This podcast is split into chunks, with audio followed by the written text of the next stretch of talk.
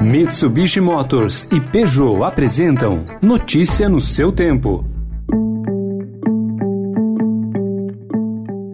Olá, seja bem-vindo. Começando mais um Notícia no seu Tempo, podcast produzido pela equipe de jornalismo do Estadão para você ouvir em poucos minutos as principais informações do jornal. Você acompanha esse podcast em qualquer plataforma de streaming, agregadores de podcasts e agora também na playlist Caminho Diário do Spotify. Entre os destaques de hoje, as medidas provisórias assinadas por Bolsonaro que permitem às empresas cortarem salário e jornada de trabalho, as trocas no Ministério da Economia, que está sob pressão do Centrão e o início da CPI da Covid. Confirmado como relator, o senador Renan Calheiros apresentou 11 sugestões de requerimentos, oito deles com foco na gestão de Jair Bolsonaro.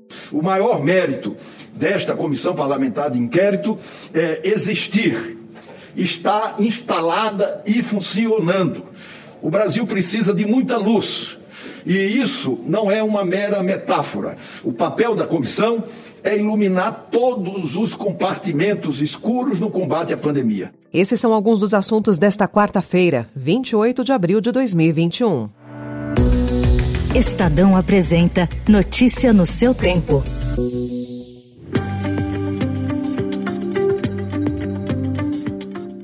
O Palácio do Planalto perdeu a primeira batalha para a CPI da Covid, instalada ontem no Senado. A principal derrota foi a confirmação do senador Renan Calheiros como relator. Ao assumir o posto, Renan fez um duro discurso com recados ao Planalto, dizendo que não se curvará a intimidações.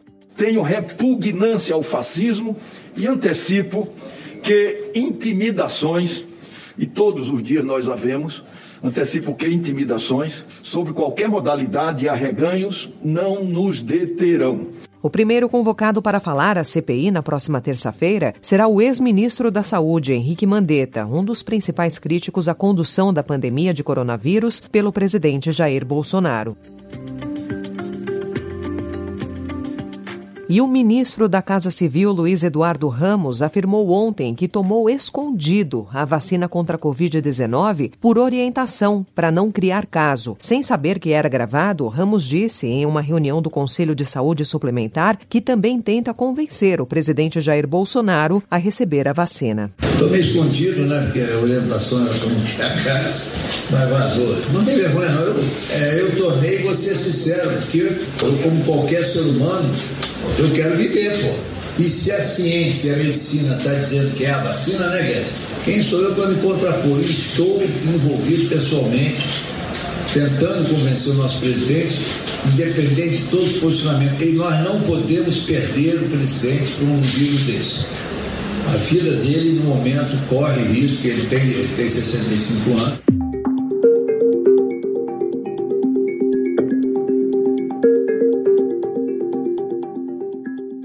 E segundo apurou o Estadão, o presidente Jair Bolsonaro assinou ontem duas medidas provisórias que reúnem um conjunto de medidas trabalhistas para o enfrentamento da crise provocada pela pandemia, incluindo a nova rodada do programa que permite uma redução de jornada e salários ou suspensão de contratos. Os textos devem ser publicados na edição de hoje do Diário Oficial da União. A nova rodada do programa deve permitir pouco menos de 5 milhões de novos acordos. O bem, como é chamado, compensa parte da perda salarial Salarial do Trabalhador que integra o acordo, como explicou a Jovem Pan o ministro da Economia, Paulo Guedes.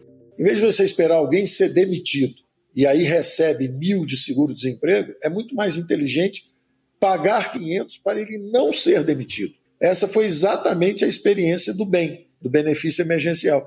A empresa ligava para nós e dizia: olha, eu ia demitir, mas eu soube que vocês têm um programa. Nós falamos: olha, eu te dou 500 reais, em vez de você demitir, você mantém ele aí. E falando em Paulo Guedes, o ministro, sob pressão das lideranças do Centrão para o desmembramento do seu superministério da Economia, disparou ontem um processo interno de reformulação da sua equipe após o desgaste da crise política para a sanção do orçamento de 2021. As mudanças podem ajudar a diminuir o bombardeio vindo do Congresso e do próprio governo. São quatro trocas, pelo menos até agora. O intuito da dança das cadeiras é melhorar a articulação da equipe econômica. Desbravar um terreno difícil, apreciar paisagens ou encontrar novos destinos. Não importa o destino que for explorar, a Mitsubishi Motors tem um 4x4 para acompanhar qualquer aventura. Conheça os modelos em mitsubishimotors.com.br.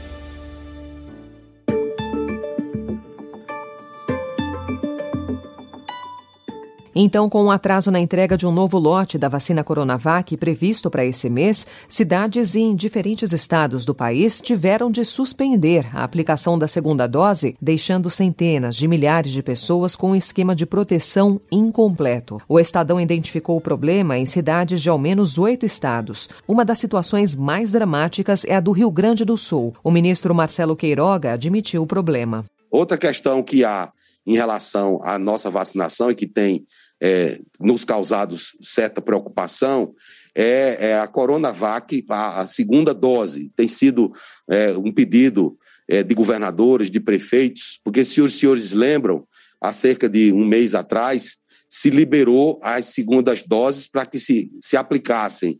E agora, em face do retardo de insumo vindo da China para o Butantan, aí há uma dificuldade com essa segunda dose. A Índia relatou ontem mais de 300 mil novos casos de Covid pelo sexto dia seguido. A situação é tão grave que vários governos vêm barrando a entrada de indianos, isolando cada vez mais o país. O Brasil ainda não anunciou nenhuma medida específica. Aliás, o agravamento da pandemia de Covid na Índia deve afetar diretamente o calendário vacinal brasileiro. Com o número de casos da doença em disparada, o governo indiano tende a reter a produção de vacinas para abastecer o mercado interno. A medida vai atingir exportações de vacinas com as quais o Brasil contava. Em São Paulo, o governo estima que levará 11 anos para recuperar a aprendizagem perdida em matemática durante a pandemia nos anos iniciais do ensino fundamental. Estudantes do quinto ano da rede estadual perderam habilidades que já haviam adquirido. Hoje, um aluno de 10 anos de idade tem desempenho pior do que ele tinha aos 8 anos. Os dados foram divulgados ontem pelo secretário de Educação, Rocieli Soares, a partir de um estudo feito com alunos da rede estadual. Notícia no seu tempo.